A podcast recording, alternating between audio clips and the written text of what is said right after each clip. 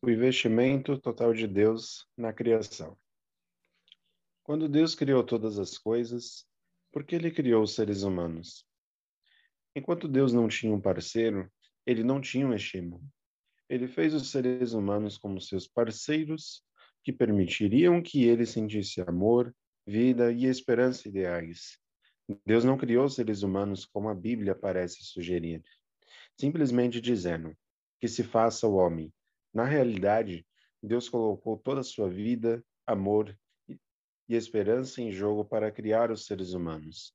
Podemos dizer, em resumo, que Deus investiu tudo no relacionamento entre ele e os seres humanos. Seu investimento foi condicional e total.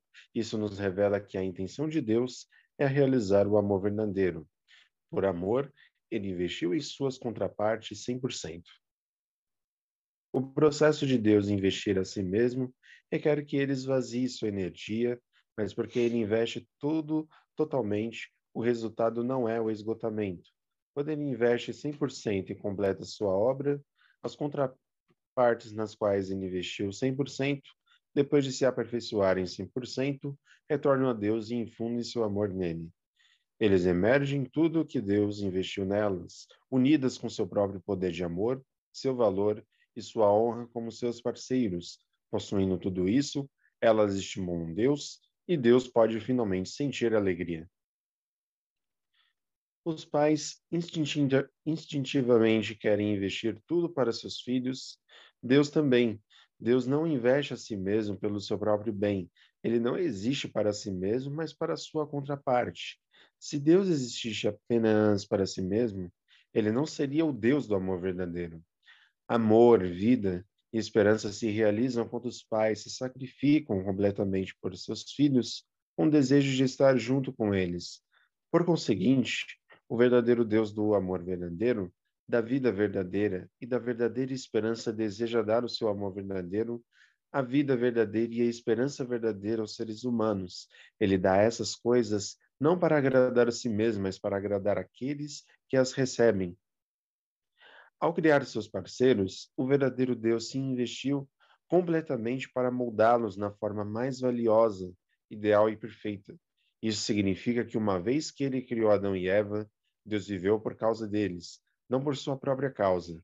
Deus passou do tempo de viver para seu próprio bem ao tempo de viver pelo bem de seu objeto. Um ser ideal não vive pelo seu próprio bem. Um ser ideal vive em benefício dos outros, pelo bem do parceiro objeto, este princípio é o fundamento do universo. Uma vez que Deus é todo-poderoso, a Bíblia dá a impressão de que ele criou tudo por meio da simples afirmação: faça-se, e que haja terra. Mas esse não é o caso. Deus investiu tudo, toda a energia que ele tinha.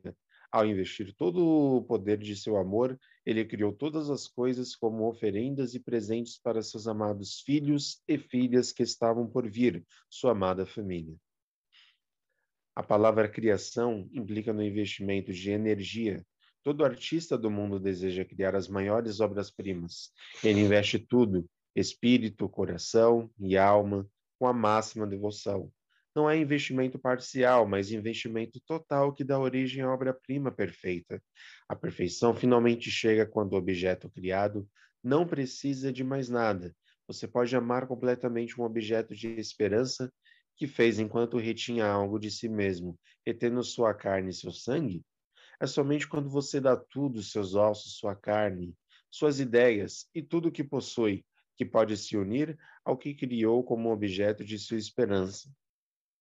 É por isso que estou dizendo que o início do processo de criação em si só poderia ter sido possível apenas por meio de investimento. Tem que haver um investimento de energia, nada pode ser feito sem investimento de energia. Comprometido com o princípio de que um parceiro objeto perfeito é criado a partir de uma infusão de toda a energia de alguém, Deus investiu tudo que ele tinha como parceiro sujeito para criar o seu parceiro objeto. O trabalho de criação de Deus foi o começo de seu movimento em direção ao estado de existência não para si mesmo, mas para o seu parceiro objeto. Para criar todas as coisas, Deus teve que derramar sua própria essência, isto é, ele investiu muita energia. Isso poderia ter esgotado sua energia e resultado em Deus sofrendo uma perda. No entanto, ele criou o mundo com amor para ser seu parceiro objeto e se dedicou a cumprir esse propósito. Seu investimento não era gerar frutos em si mesmo, mas sim em seu parceiro. Desde que Deus criou com amor, mesmo que ele tenha se investido completamente, não se sentiu diminuído. Em vez disso, ele se sentiu satisfeito. Isso se tornou um princípio e essa essência do amor dos pais se tornou a tradição. O total investimento de Deus significou que ele não estava consciente de si mesmo enquanto trabalhava. Ele estava tão imerso na busca do propósito de seu parceiro que esqueceu completamente de si mesmo. No final, Deus quer viver em prol dos seres humanos que ele criou. Este é o princípio básico da criação.